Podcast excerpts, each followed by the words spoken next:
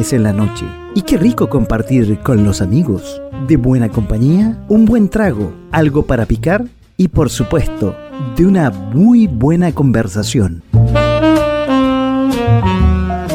Hablando de todo un poco. No, no, pues esa intro no funciona, no corre. Ya, vamos de nuevo. De a poco, sin mascarilla.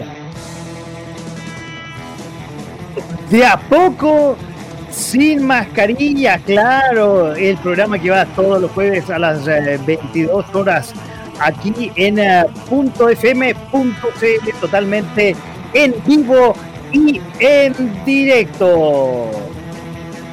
Sí, como ya les dije, en punto .fm punto .cl, nos está saliendo el banner ahí, sí, ahí está el banner, ahí, ahí, ahí, ahí lo estoy apuntando, aquí, aquí, aquí está acá abajo, .fm.cl, estamos eh, todos los jueves, si nos quieren ver eh, también, estamos aquí en .fm.cl slash webcam, si quieren interactuar eh, con nosotros, estamos en, en Facebook también, en facebook.com slash fm slash live. Allí pueden interactuar con nosotros, hacernos preguntas, interactuar con nosotros sobre los temas que vamos a comentar el eh, día de hoy. Ojalá que nos caiga la internet.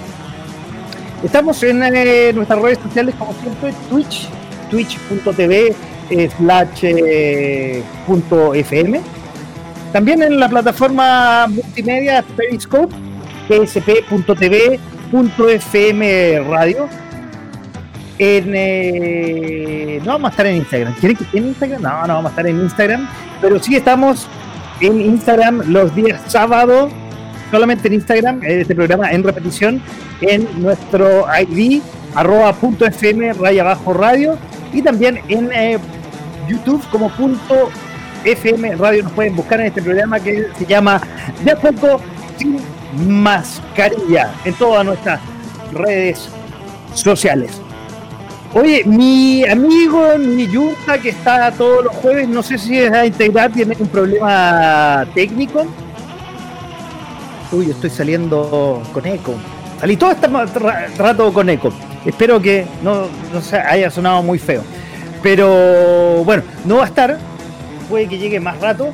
Y como hace un par de semanas voy a hacer un monólogo, el que quiera interactuar conmigo, bienvenido sea, para que sea un programa mucho más entretenido. No tenemos invitado hoy día.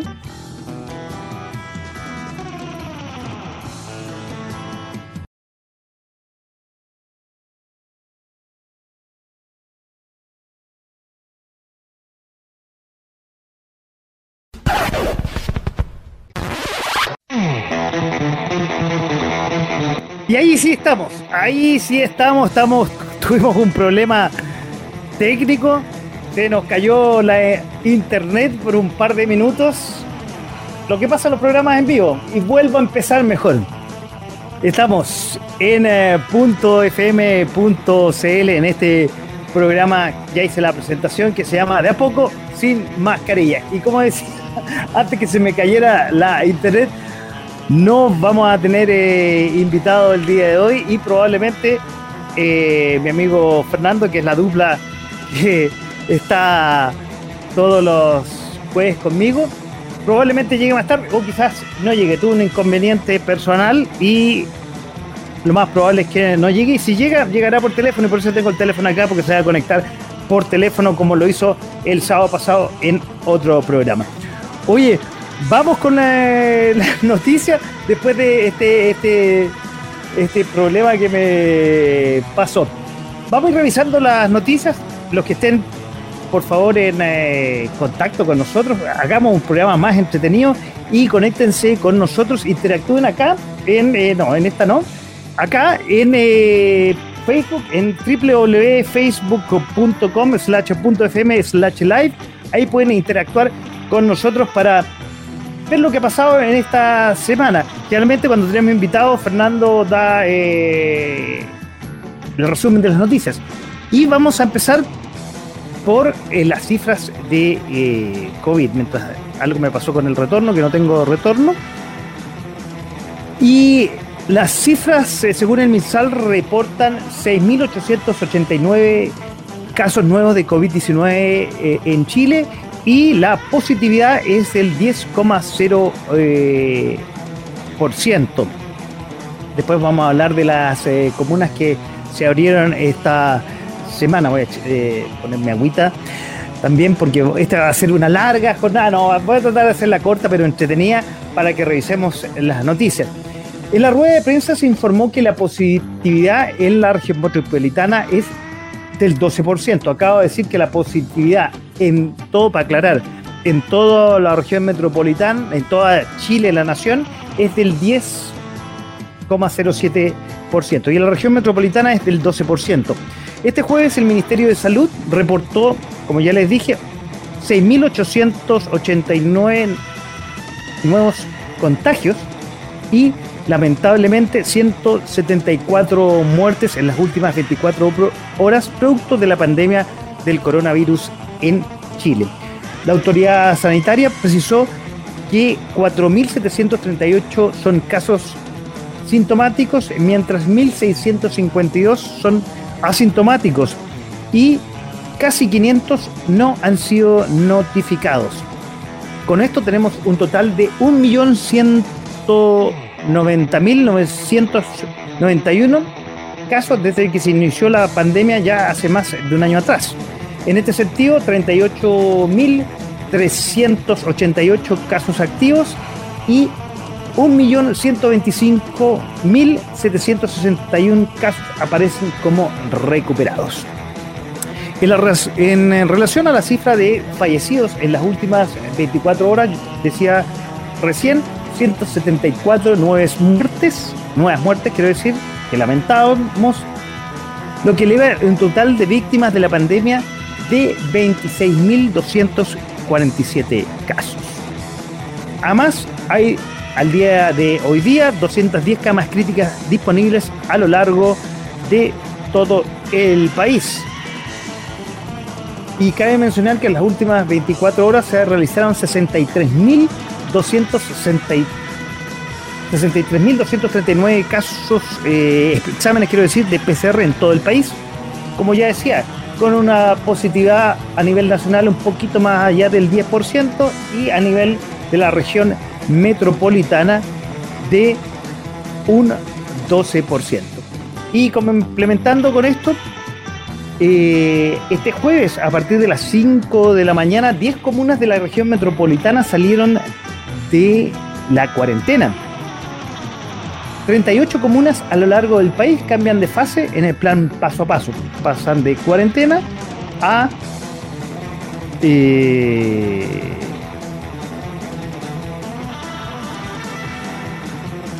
fase 2, que es la, fase siguiente. Entre ellas destacan 10 comunas de la región metropolitana, las que dejarán cuarentenas tras un mes. Esta se trata de Prudencia, las Condes, Ñuñoa, Vitacura, Loa La Reina, Independencia, Algüe, Talagante y Melipilla. Las que dejarán, como decía yo, la fase 1 y pasarán a fase de transición, así se llama. Por otro lado, Arica, Aysén y Coyhaique retrocederán de fase tras presentar complicaciones en cuanto a contagios. Oye, y lo que veía yo con respecto a esta apertura de la fase 2 es la apertura en estas comunas de eh, los centros comerciales.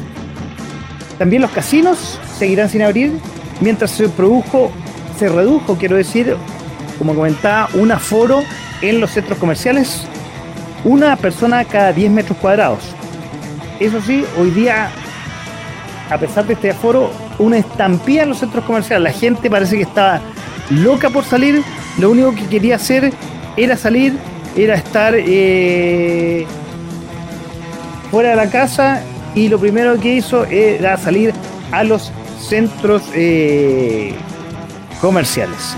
Muchas comunas, hay, hay otras comunas que pasan a, a fase de preparación. Ah, otra cosa que también veía que ha, estado muy alicudida junto al comercio este año y el año pasado ha sido los restaurantes. También con aforos reducidos, los restaurantes han vuelto a abrir en eh, las terrazas. ¿sí? Han, han abierto eh, con una forma bastante especial las terrazas. Ha vuelto el público a los restaurantes que han estado, como les decía, muy alicaídos y la asociación de restaurantes está muy, muy contenta al respecto. Oye, eh, bueno, vamos a seguir hablando, vamos a ir a una, pausa musical, por lo menos en, eh, en eh, .fm.cl y en .fm webcam. Ustedes saben que en Facebook, por el tema de derechos, no vamos a estar con la música, vamos a estar con el backstage, vamos a tratar de comunicarnos ahí con Fernando, a ver si se puede conectar finalmente o no se puede conectar. Pero bueno, les quiero, vamos a hablar, después de la música, vamos a hablar de la encuesta CEP, que hoy día es un tema candente. Vamos a hablar del tercer retiro. Yo creo que eso vamos a hablar antes de, de la pausa de la reanudación de las elecciones 2021 a partir de hoy día. La próxima semana vamos a tener una invitada muy especial, ya de la casa incluso. El primer discurso de Biden ante el Congreso de Estados Unidos. Habló el presidente de Pfizer BioNTech contra el. Habló presidente de Pfizer BioNTech sobre la vacuna de COVID-19, eso también va a hablar. El coronavirus en India y otros eh, temas más. Aquí en la pauta se me repitieron temas. Vamos a la música, como les decía yo. Como siempre, en, eh, tocamos al final, cuando tenemos invitados, o si no en los programas, para hacer un corte como el que estábamos haciendo ahora, las canciones que de alguna forma están relacionadas con el día de hoy, 29 de abril de el 2021. A todo esto se me pasó. Siempre digo eh, la fecha y también digo la temperatura. Ha bajado la temperatura últimamente. Ustedes, eh, los que están viendo en punto .fm slash webcam, pueden apreciar que la temperatura que sale en nuestra pantalla es 13 grados a, esta hora que son las 21 horas con 21 minutos. Bueno, la canción que va a ser nuestra corte entre las noticias es una debido a que en 1899, o sea, hace 122 años atrás, el pianista Duke Ellington, una de las piezas fundamentales del jazz, que suena y es parte de la parrilla de nuestra radio hermana .jazz.cl, nació. Este famoso pianista, dedicado, como ya dije, al jazz, trabajó con Louis Armstrong, era Fitzgerald y Dizzy Gillespie, entre ah, Holiday también, entre tantos otros intérpretes de este tipo de música, del jazz. Falleció a los 75 años de edad en 1974, pero nos dejó con piezas maravillosas, como la que vamos a empezar a escuchar ahora, Duke Ellington junto a Louis Armstrong, este que es un clásico. It's Don't Mean a Thing, if it ain't got a swing. O sea, no significa nada si no tiene un swing. Duke Ellington sonando aquí en eh, .fm.cl y en especial en este programa de jueves de a poco, sin mascarilla.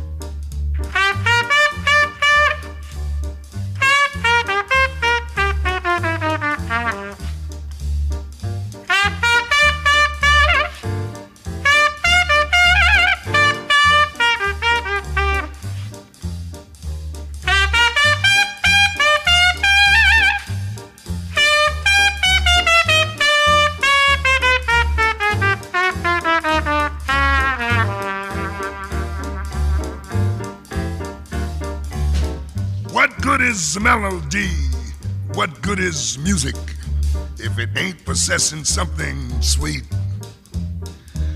Now, it ain't the melody and it ain't the music. There's something else that makes this tune complete.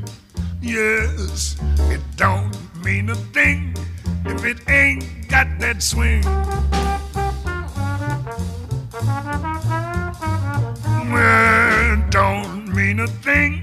All you got to do is sing.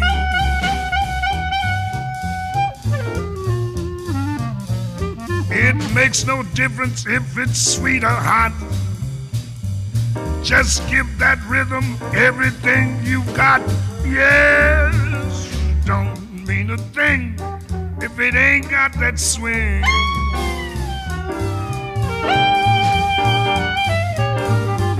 It don't mean a thing, don't mean a thing if you ain't got that swing, boy.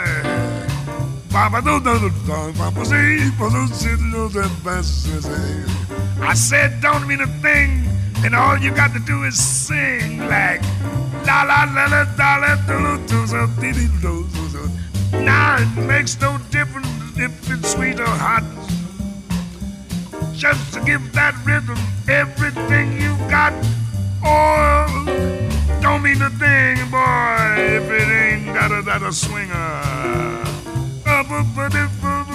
Take it, chummy.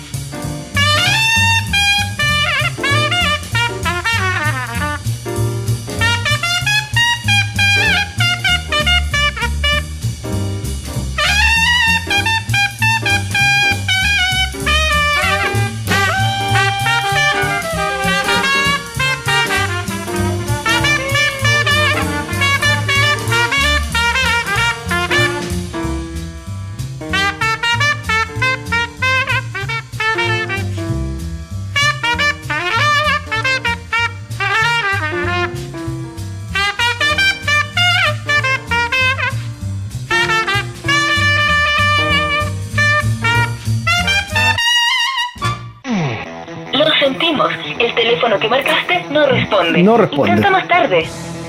Lo sentimos. El Nos dejó plantado Fernando. ¿ah? Intenta más tarde. Ya estamos de vuelta. ¿Les gustó, no? ¿Les gustó Duke Ellington? Junto a Louis Armstrong. Una canción clásica. Ya, ya, ya les dije, es una, la- es una canción que suena básicamente es parrilla de punto jazz. O sea, todos los jazzistas le encantó. Oye, en los próximos minutos, y antes de irnos a la pausa, ya estaba sonando la pausa, porque cuando tenemos invitados es un programa, tenemos pausa y cosas así, y música. Vamos a hablar de la encuesta CEP. La encuesta CEP que no había aparecido desde el año pasado, eh, hace un año que no había aparecido, y reaparece en plena crisis tras, eh, perdón, ah, aparece en plena crisis del gobierno tras un año de ausencia, como les decía. Y hablando de crisis del gobierno, vamos a hablar un poco más adelante con el tercer retiro y los problemas del gobierno. ¿Qué sale en la encuesta CEP? Y está calentita. Realmente eh, ha sido el notición hoy día en todos los, como dicen los españoles, en todos los telediarios. Y eh, en todos los periódicos, donde los sondeos del Centro de Estudios Públicos señala que la aprobación de la gestión del presidente Piñera no alcanza los dos dígitos, llega apenas a un 9%, y su desaprobación llega al 74%. Ya es tendencia y el presidente no puede pasar estos 10% de aprobación y el 64% de rechazo.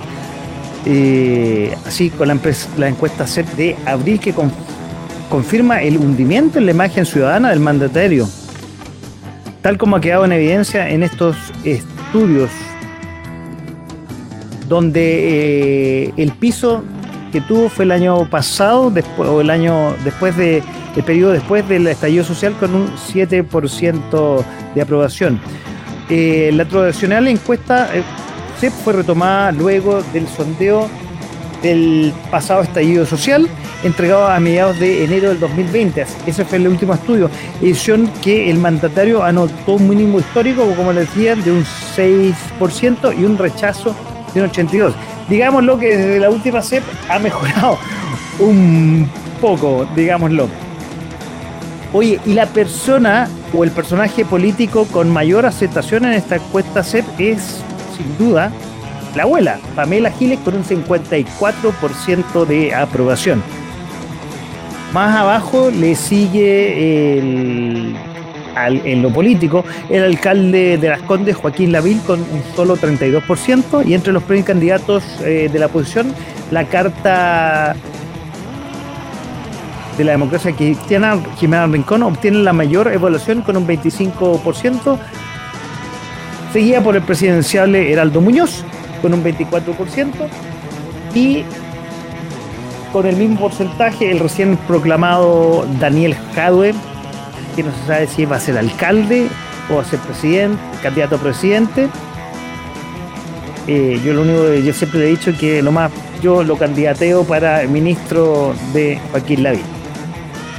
Oye, otras personas que tienen muy alta ah, aprobación en esta encuesta de los centros de estudios públicos es, eh, no voy a hacer más, la presidenta del Colegio Médico Iskia Siches con un 42%, seguida por el ministro de Salud, el ministro París, con un 34%. Mira, ¿eh? qué, increíble.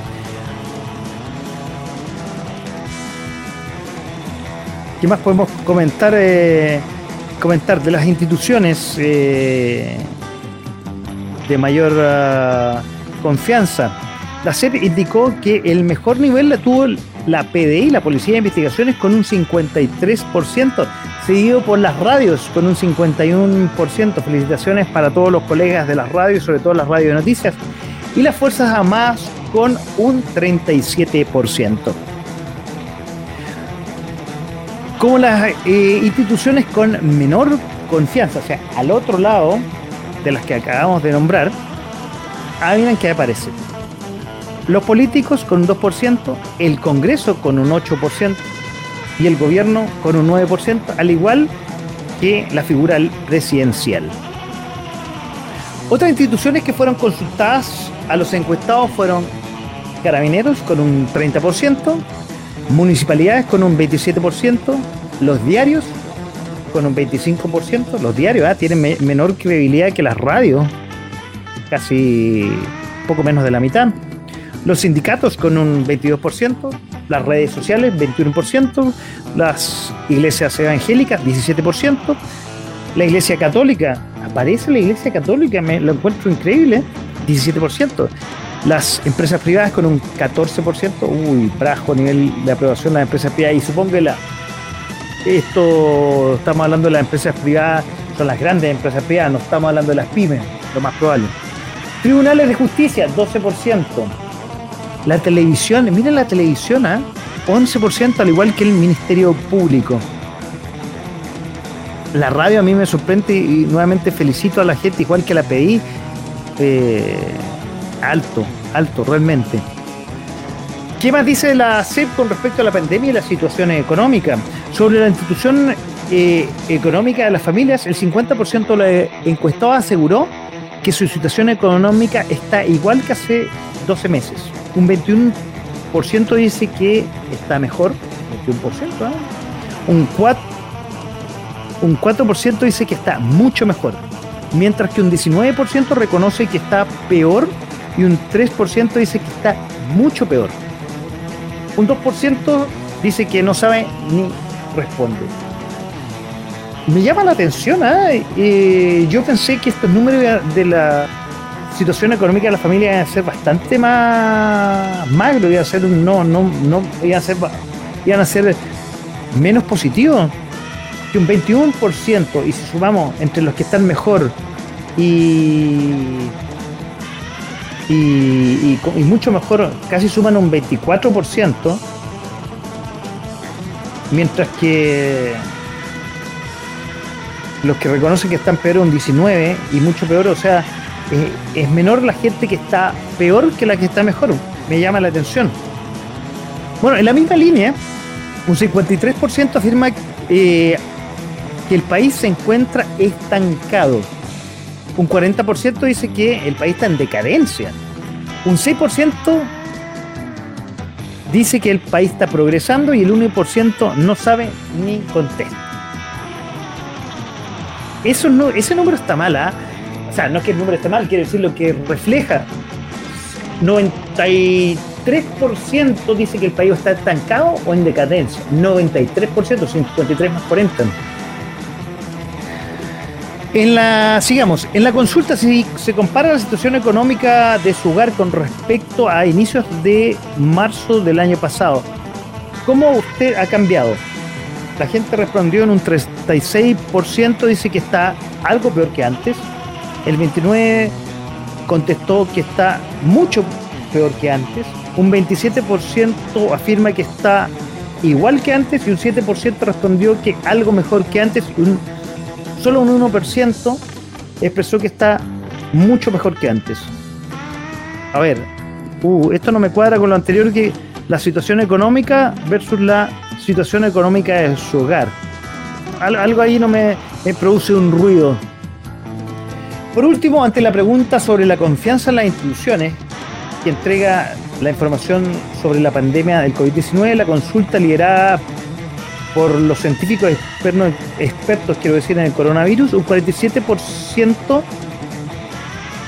eh, expresó confianza ante los científicos expertos, aunque un 40% expresó desconfianza en ellos. Pero junto a los científicos también aparecen familiares o amigos cercanos, con el mismo 47%, pero un 38% de desconfianza.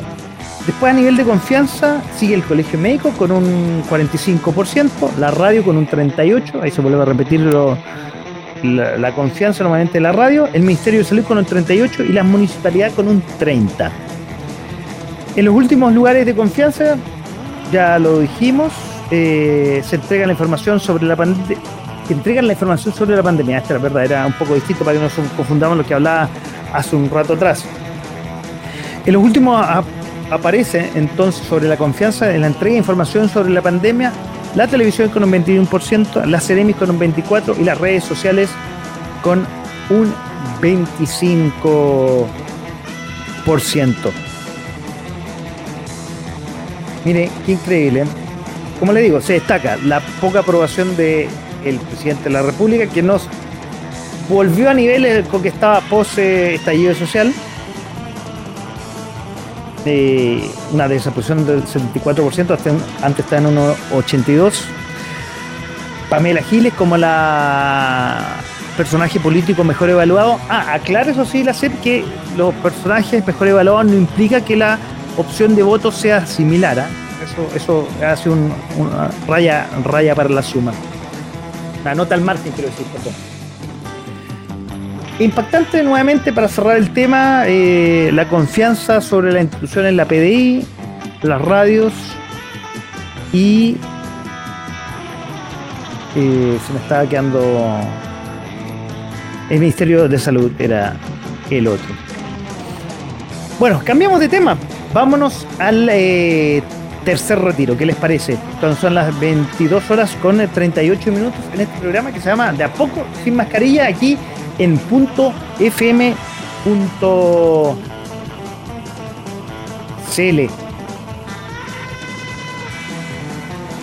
Que también nos pueden ver, como ya les, siempre les digo, a través de punto .fm, lo veo estoy viendo aquí, webcam, a través de facebook.com slash fm slash donde también pueden interactuar con nosotros. Por favor, interactúen, como hoy día estoy sin Fernando, que lo llamamos y no aparece, algo le pasó ahí, sabremos probablemente el sábado o el próximo, no, el sábado, porque el próximo jueves tenemos una invitada, no les quiero adelantar nada. Permiso. Eh, nos pueden ver, eh, ver a través de la plataforma de Twitch de Punto .fm y en Periscope también, Punto .fm Radio, en este programa que se llama De a poco, sin mascarilla. Todas esas redes sociales que tenemos que se están deslizando por ahí. Oye, vamos a, ver lo que pasa con el eh, tercer retiro. Una semana de aquellas con respecto al tercer retiro.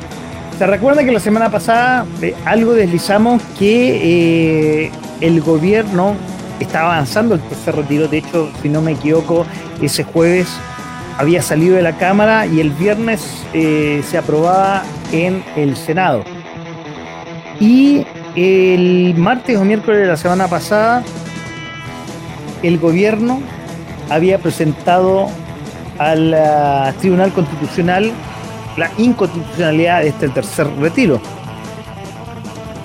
Pero la respuesta a este tercer retiro lo dio eh, este martes el Tribunal Constitucional en eh, seis votos contra cuatro de no aceptar la inconstitucionalidad de este proyecto de ley aprobado por el Congreso.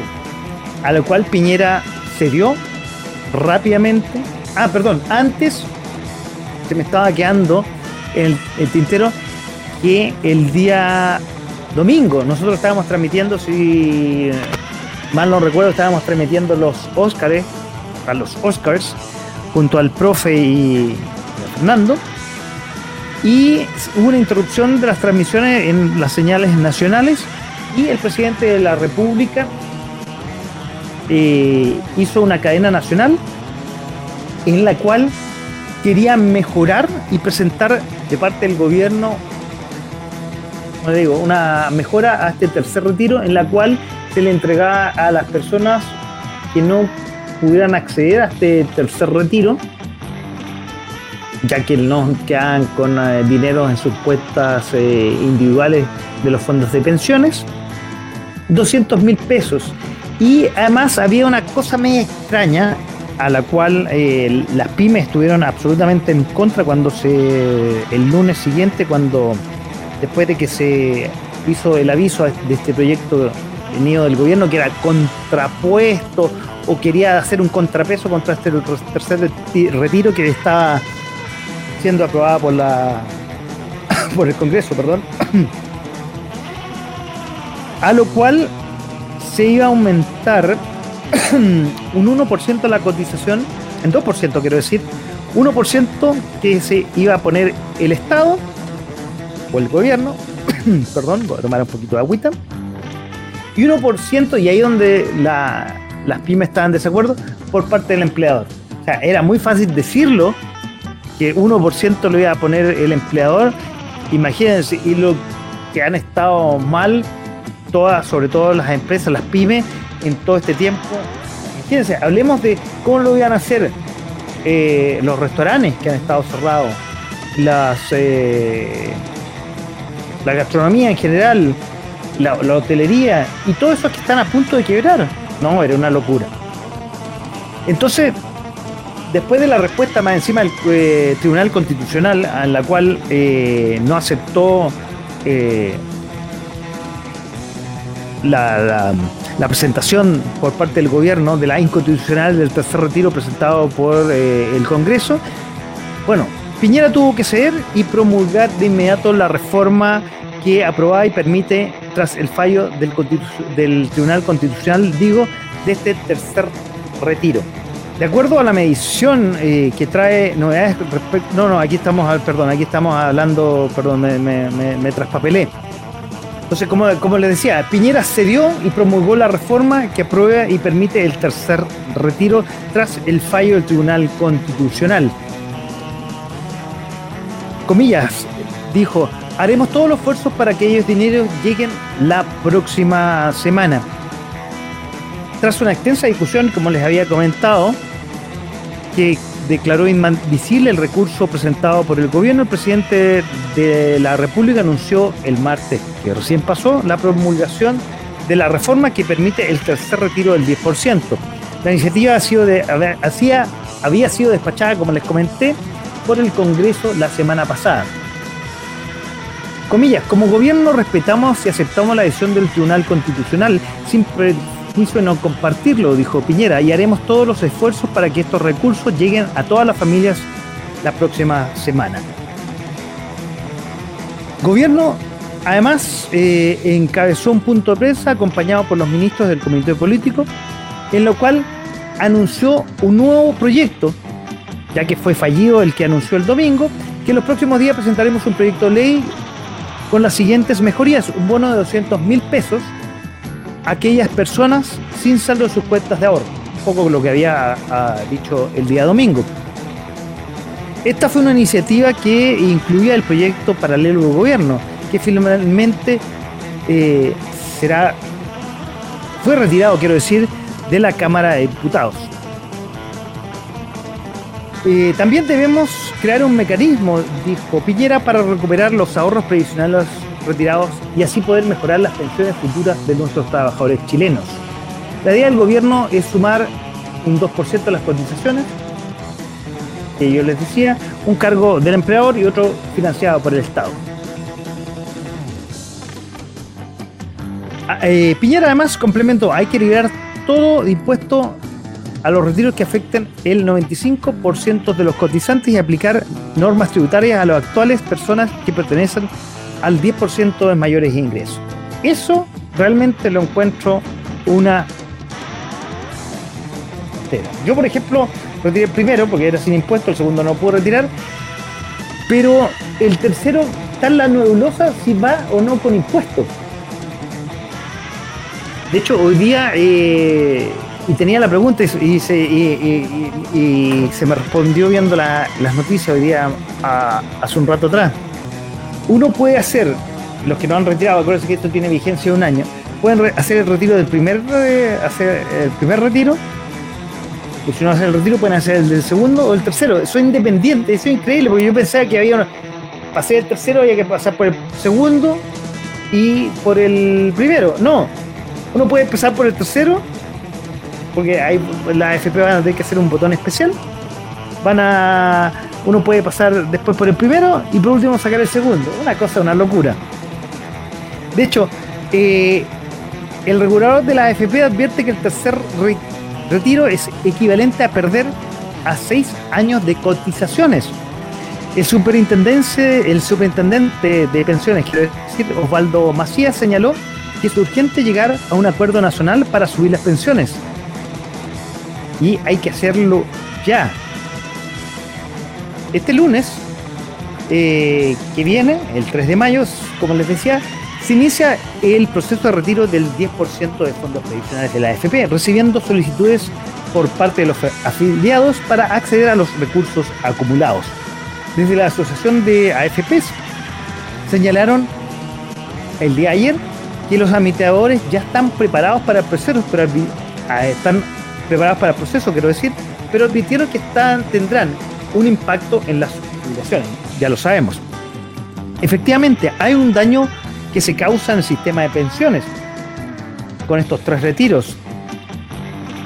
Según eh, Macías, él dice, nosotros calculamos que en términos promedios las pensiones autofinanciadas van a ser de un 28, casi un 29% menos de lo que habría sido sin los retiros. Esto es equivalente a perder seis años de cotizaciones. Entonces el daño es aún más profundo, incluso en las mujeres que tienen menos saldo y retiran más proporción de estos fondos. Así, como les decía recién, el eh, supervisor de la AFP llamó a llegar a un acuerdo nacional para una reforma de pensiones y mitigar los efectos de estos retiros del 10%. Se estima que el tercer retiro va a sobrepasar los 50 millones de dólares de fondos acumulados. Y eso no es posible recuperarlo, a pesar de que la abuela dice que cuando sea presidente va a volver toda esta plata. No sé cómo la va tiene tanto ahorro, tiene tantas lucas, no creo. Lo que es posible sería eh, de todo conveniente es que todas las partes hubieran un acuerdo nacional para subir las pensiones y eso es trascendental, cerraba el superintendente de pensiones. Uf, qué tema. ¿eh? El 10%, las cuentas CEP. Uy, uy, uy. Hagamos una pausita musical, ¿les parece, no? Vamos un poco a la música. Sí, yo aprovecho de tomar un poco de agua, descansar un poco y ya estamos de vuelta, ¿sí? Ya. Bueno, les recuerdo, estamos ya en los últimos días de abril, el 29 de abril, cuando son las 20 horas con 50 minutos, vamos a recordar de 1900, de 1900, ah, del 2003, a los Yeah Yeah Yes, que lanzan su álbum debut discográfico Fever to Tell, un éxito comercial que despachó más de un millón de copias cuando se los discos, cuando habían copias. Bueno, eran los últimos años de los CDs, yo, diría, de las ventas. Yo no recuerdo cuánto fue. El otro día me acordaba, el programa del sábado creo que me acordaba, cuándo fue la última vez que yo compré CDs, como el 2000, entre el 2006 y el 2009, por ahí. Bueno, este disco lo tengo, los Yeah Yeah Yes. Como les decía, el Fever to Tell, donde eh, sacaron singles como Pin, Date with the Night, I Control. Y esta canción vamos a escuchar ahora. Maps. Yeah, yeah, yes, sonando en .fm.cl y en este programa que se llama De a poco, sin mascarillas, aquí, en esta noche de jueves.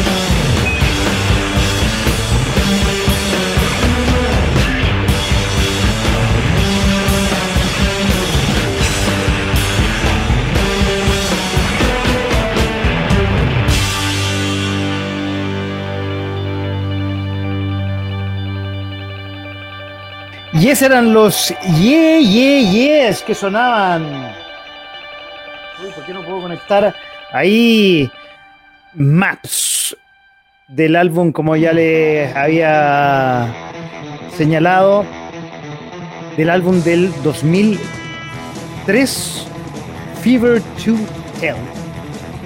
Wow, y seguimos esta noche ahí solitos.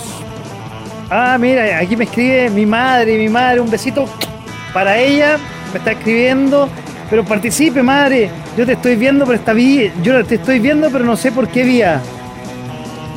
Pero por favor, acompáñeme, madre, eh, en este programa esta noche que estoy solito. No estoy con mi con mi perillero, con mi hombre que me acompaña los días jueves en este nuevo programa, pues el año pasado lo hacía solo.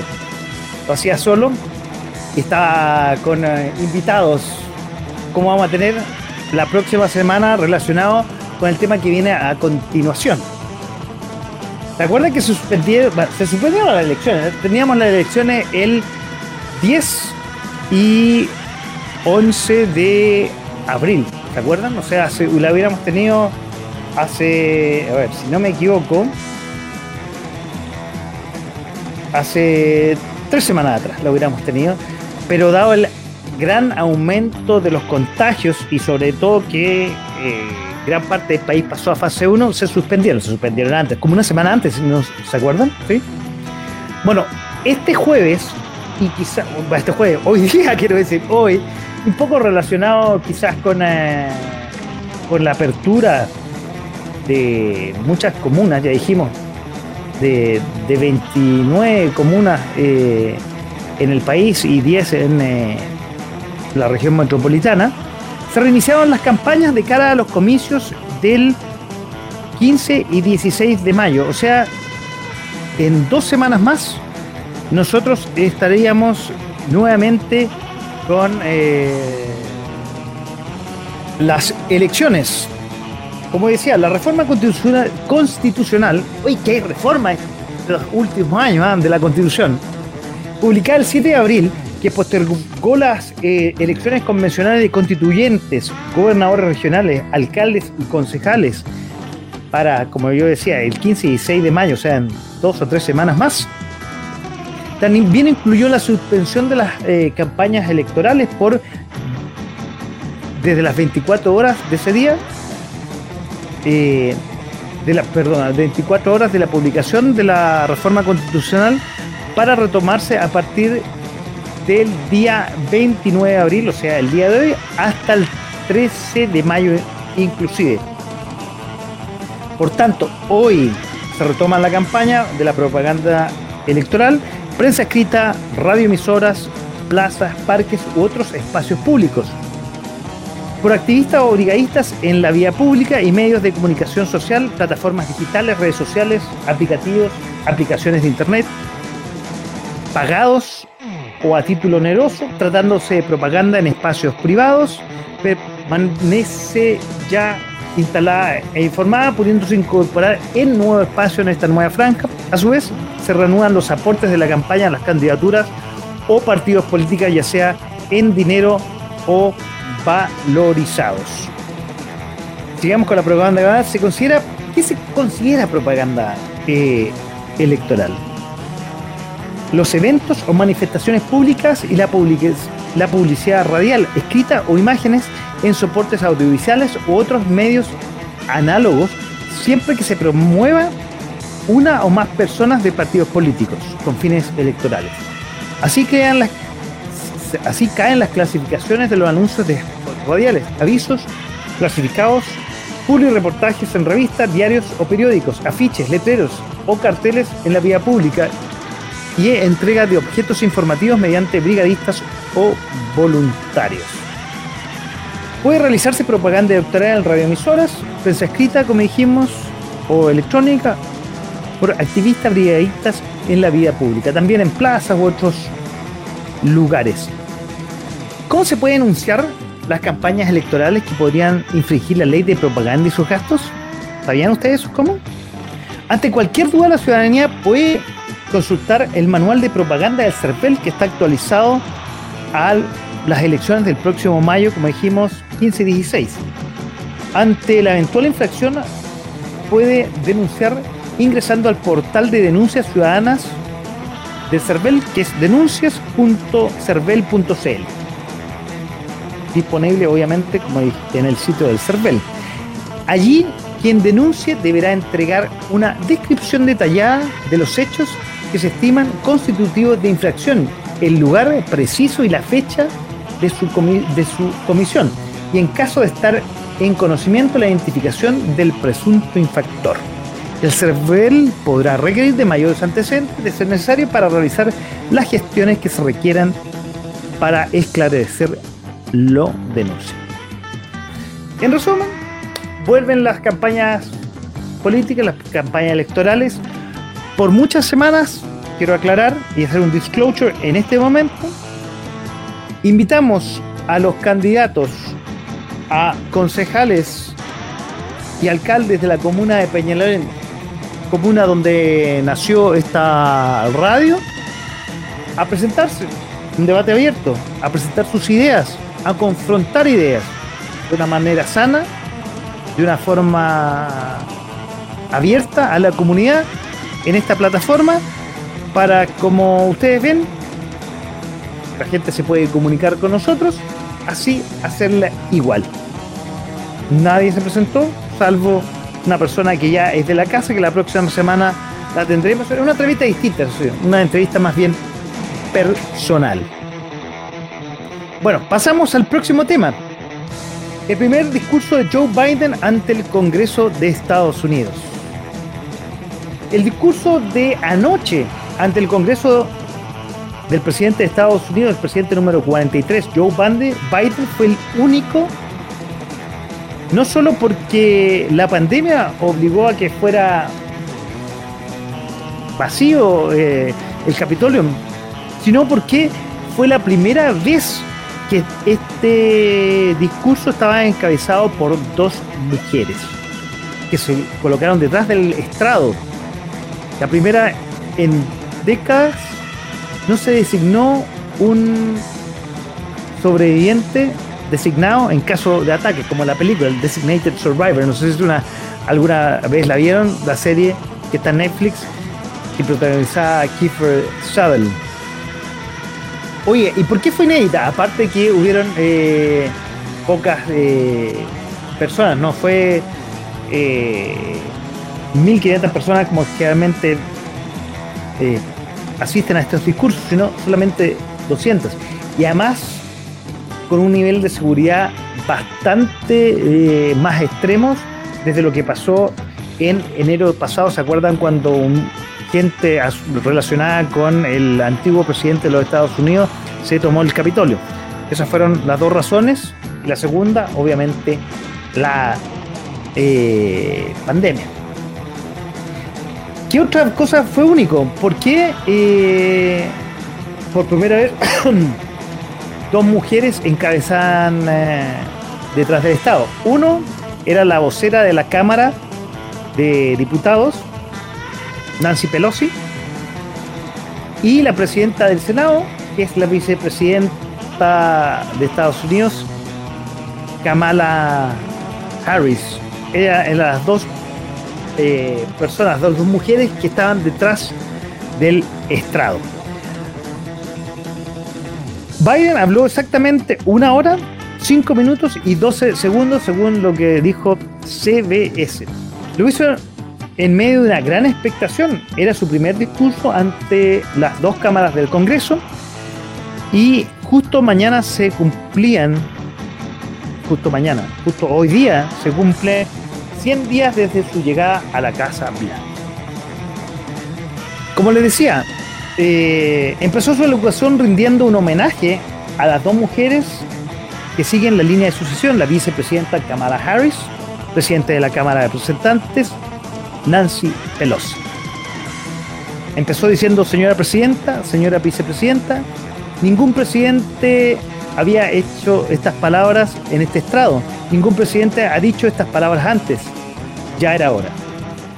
Hablemos un poco de lo que ofreció anoche en su primer discurso Joe Biden. El, mandatario ha hablado sobre el gran avance de la campaña de vacunación contra el COVID-19, en la que ya se han administrado 200 millones de dosis.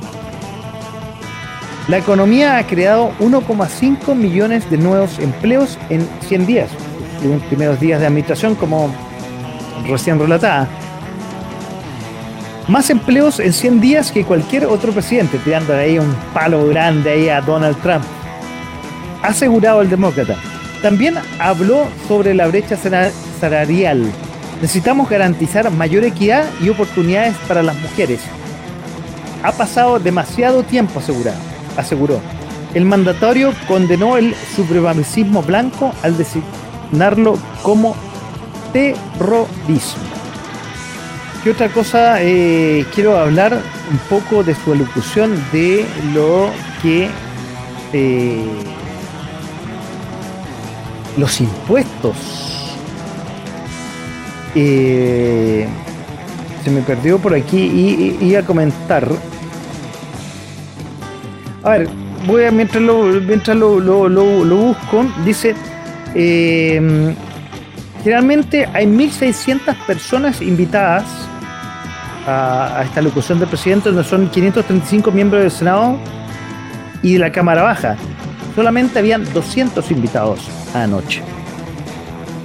Esta vez solo se invitaron, se hicieron invitaciones a una pequeña fracción de los miembros del Poder Legislativo y también se limitó la asistencia de dirigentes importantes de otras instituciones. El concreto, el único representante del Tribunal Supremo fue el presidente John Roberts, vestido con su tolca negra. Oye, quería buscar y se me perdió un poco eh, lo que habló fundamentalmente la inyección eh, de la cantidad de eh, déjeme buscar por acá de la cantidad de millones de dólares que iba a inyectar para la economía Además, ¿cómo lo iba a financiar? Con impuesto al 1% de las empresas eh, con mayores utilidades y al 0,8% de las personas más ricas del el país. Quiero, no quiero ser eh, errado en las cifras, tenía por aquí recién y se me perdió. Eh, vamos a verlo, lo que... Acá. El rescate económico eh, de 1,9 billones de dólares empezados por Biden eh, y aprobado por el Congreso en marzo sin uso. No, no, esto no es, me equivoqué. No, no, no, no, no, no, no. Cinco aspectos.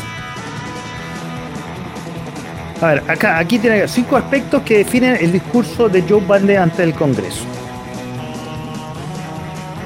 Ah, hablamos de lo. Hablamos básicamente de lo. Las dos mujeres que hacen historia, el hemiciclo casi vacío, eh, la primera dama fue la encargada de iniciar los aplausos. No hubo un superviviente del Designated Survivor. Eh, quería ver las cifras, se me perdieron las cifras. Les pido la disculpa del caso.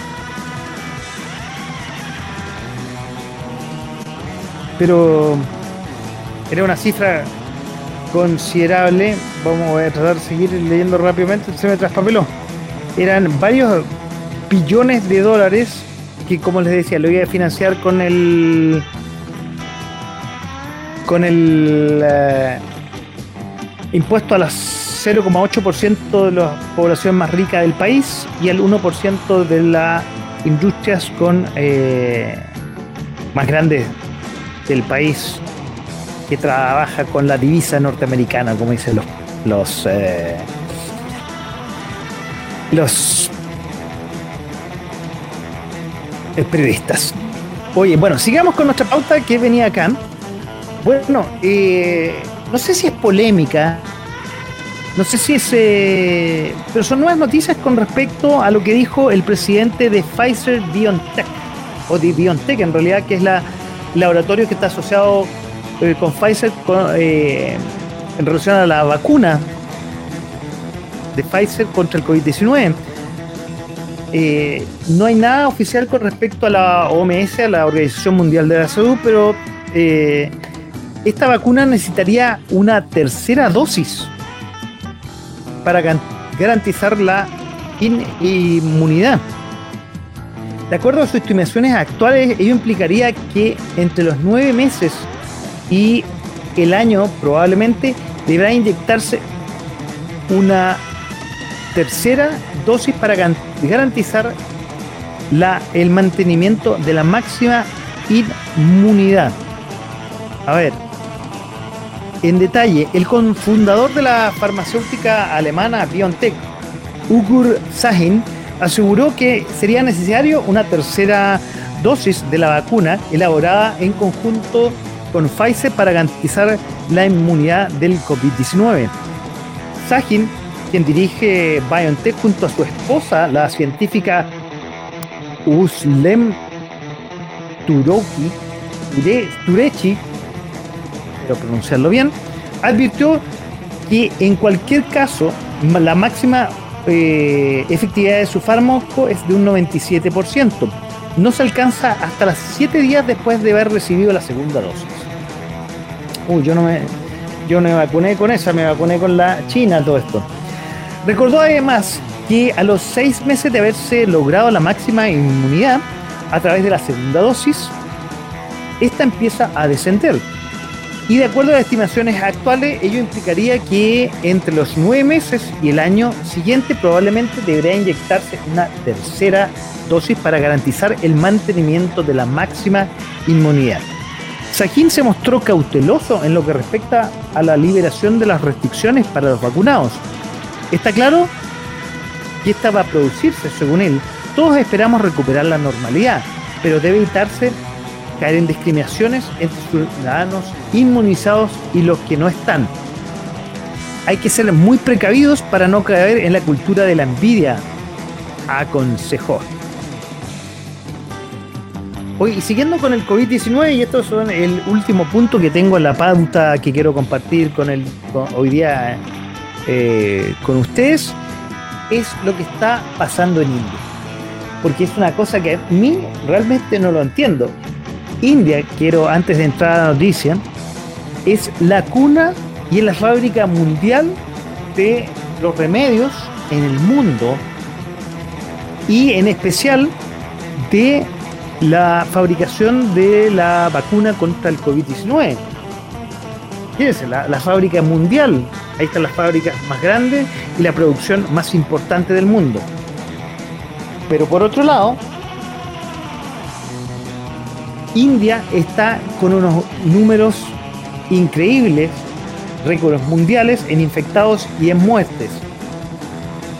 Hay una tercera mutación, una variante que es amenazadora. La peor ola de COVID que ha sufrido el país desde el inicio de la pandemia puede estar acelerada por esta nueva versión del virus. Aunque expertos piden cautela, aún por eh, falta de datos. Una nueva variante del coronavirus circula en India mientras que el país sufre la peor ola de contagios y muertes que se han visto en el mundo desde el comienzo de la epidemia. Aún se ignora casi todo sobre la nueva versión del virus, mientras su expansión exponencial supone ya el 50% de los infectados en, eh, detectados en este país. La variante india, conocida como B1617, se identificó por primera vez en otoño del año pasado. Más o menos a la vez que también se detectó en Reino Unido. La versión, perdón, a la misma vez que se detectó la variante británica, quiero decir. La versión británica es predominante en muchos países europeos y también en India. es un 90% más contagiosa y hasta un 58% más mortal. De la variante india preocupan tres mutaciones dentro de la secuencia del 30.000 letras ARN que componen su genoma, su genoma quiero decir. Un solo cambio de una de esas 30.000 letras genéticas puede hacer que el SARS-CoV-2 invada mejor los órganos del cuerpo y escape a los efectos de un sistema inmune que podrán eliminarlo. El nombre de las mutaciones, como se lee en la matrícula e indica el punto exacto del cambio de letra, la que más preocupa que el virus indio es la L452R, que significa que el, virus ha evolucionado para cambiar una leucina ELA por una leucina R en una posición 352 A del genoma estoy leyendo algo que no, realmente no lo entiendo. Esto, justo, esto es justo la localización del dominio unión receptor en el punto de enganche entre el virus y la célula humana. Esta mutación apareció en otra variante detectada en California. Lo hizo un 20% más infeccioso, aumentó su capacidad de replicación y permitió escapar algunos anticuerpos desarrollados por los infectados. Datos del gobierno del país muestran que la variante ya es predominante en el estado de Maharashtra, en el centro del país. La prevalencia de esta versión creciendo de forma exponencial en los últimos meses, justo desde que comenzó la segunda ola en el país, donde el virus está matando a más de 2.600 personas cada día. Imagínense el numerito. Un gran problema de India es la lucha a ciegas contra las nuevas variantes, pues apenas la secuencia del genoma del 1% de los casos positivos. 1%. Esto implica que prácticamente se desconoce la prevalencia de las diferentes versiones del virus en todo el país. Una población de 1.300 millones de personas. Como comparación, en uno de los países con más secuencias es Reino Unido, que se analiza el 10% de los casos. Aquí él no se alcanza a el 1% de los casos. La variante ha llegado ya a 19 países, casi todos los casos han sido aislados. En su mayoría han llegado a países asiáticos. España investiga un posible caso en la comunidad valenciana, según eh, el codirector del programa de secuenciación del virus. Y el ministro de Sanidad ha impuesto a partir del sábado cuarentena de 10 días a los viajeros que lleguen desde la India. Por otro lado, la Organización Mundial de la Salud ha advertido que esta nueva variante podría ser más contagiosa y escapar en parte a las vacunas. Por ahora, ha calificado como variante de interés y como variante preocupante una lista que incluye las versiones de Reino Unido, Brasil, Sudáfrica y California, de las que sí hay pruebas que son más visibles y virulentas y pueden reducir sensiblemente la efectividad de algunas vacunas. está complicado la cosa en la India, como les decía. Hay una parte que no entendí de, de, los cambios genomáticos y esas cosas, pero uff, qué terrible lo que está pasando en India. Eh, realmente lo que está pasando es terrible, lo que está pasando en esta enfermedad en general. Hay que cuidarse.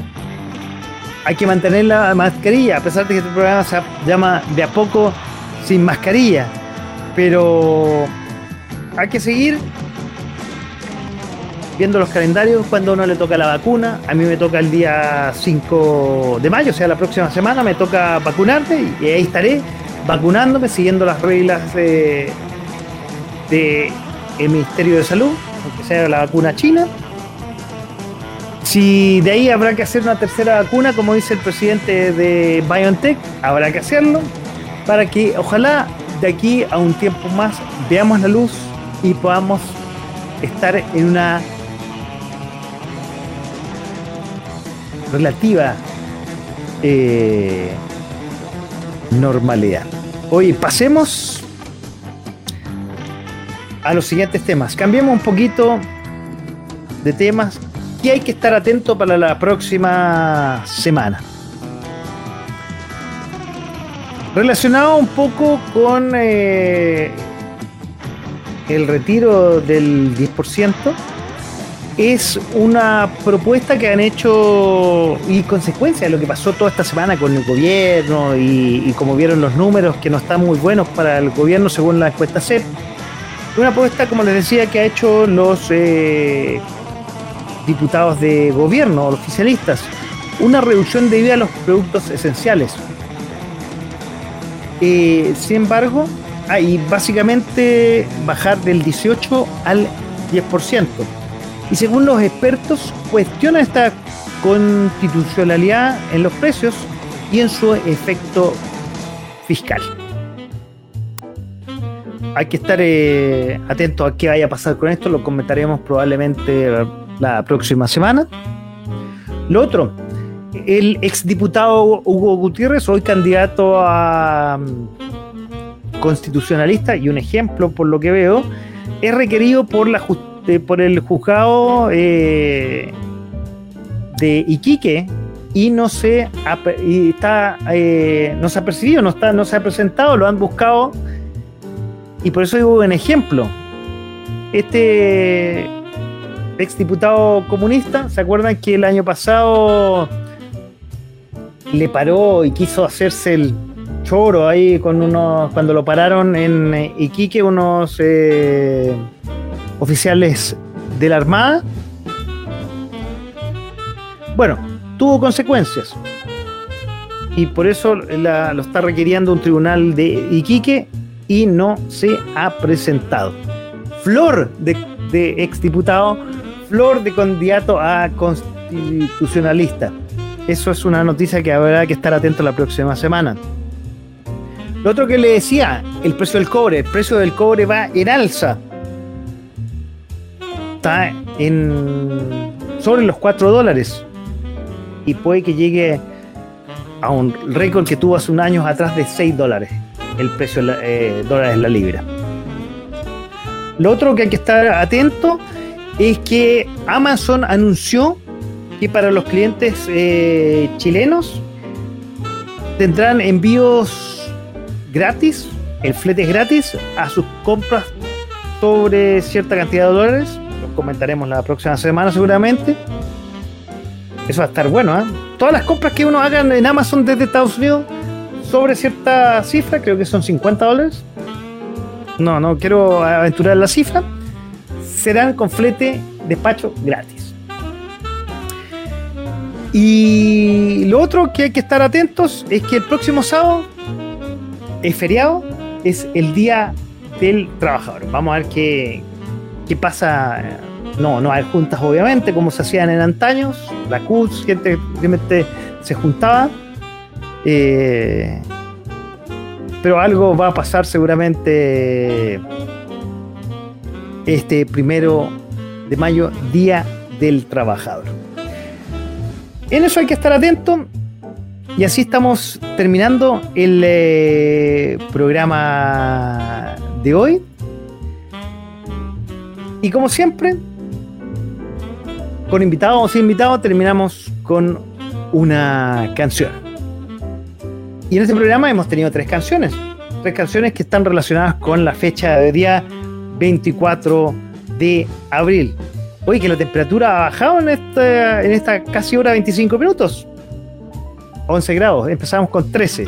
Uf, está haciendo frío ya.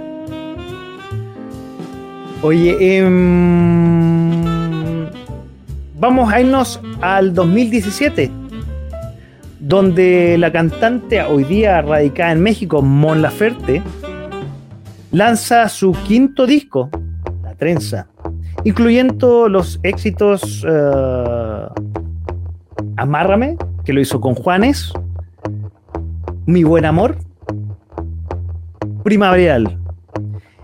Este disco alcanzó eh, dos discos de platino en México y en Chile. Y así estamos terminando el programa de hoy. Lo hice solo, solito. Triste, ahí me parece que me está. A ver quién. Ahí me está escribiendo mi compañero que me acompaña todos los jueves y todos los sábados. Me dice que está en el Alto de las Condes. Bueno, Fernando, si nos está escuchando, un saludo. Y así estamos terminando el programa de este jueves 29. Nos estamos viendo hasta el próximo jueves. Vamos a tener una gran invitada. No quiero adelantar nada, no quiero decir nada. Lo vamos a ir proporcionando durante la semana. Quiero agradecerles a todos ustedes que estuvieron al otro lado de la pantalla, al otro lado del micrófono, que me hayan acompañado en este programa solo, donde estuvo Fernando conmigo acompañándome. Y como ya les dije, nos vamos a ir con un éxito del álbum uh, La Trenza de 2017 de Mon Laferte. Amárrame, sonando y despidiendo el programa de esta noche, de a poco, sin mascarilla. Chao, buenas noches. Ay, quiéreme de a poco, pero que no me dé cuenta y que nadie sepa. Ven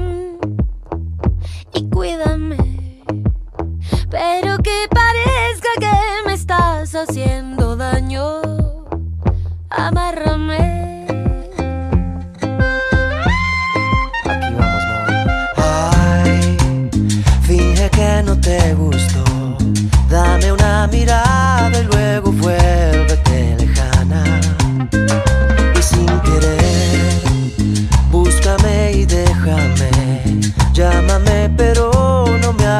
bésame y ahógame.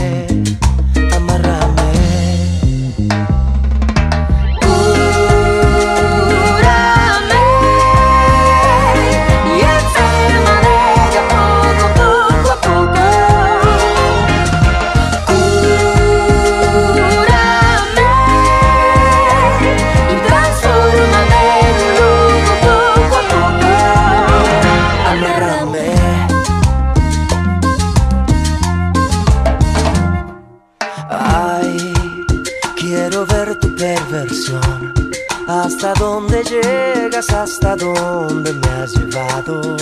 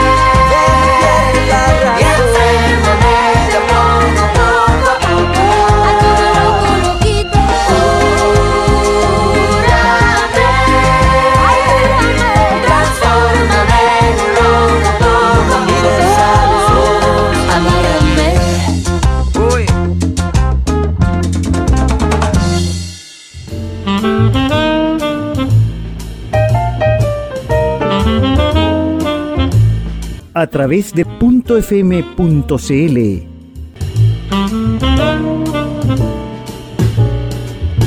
Esto fue de, de a poco, sin mascarilla. Sin mascarilla.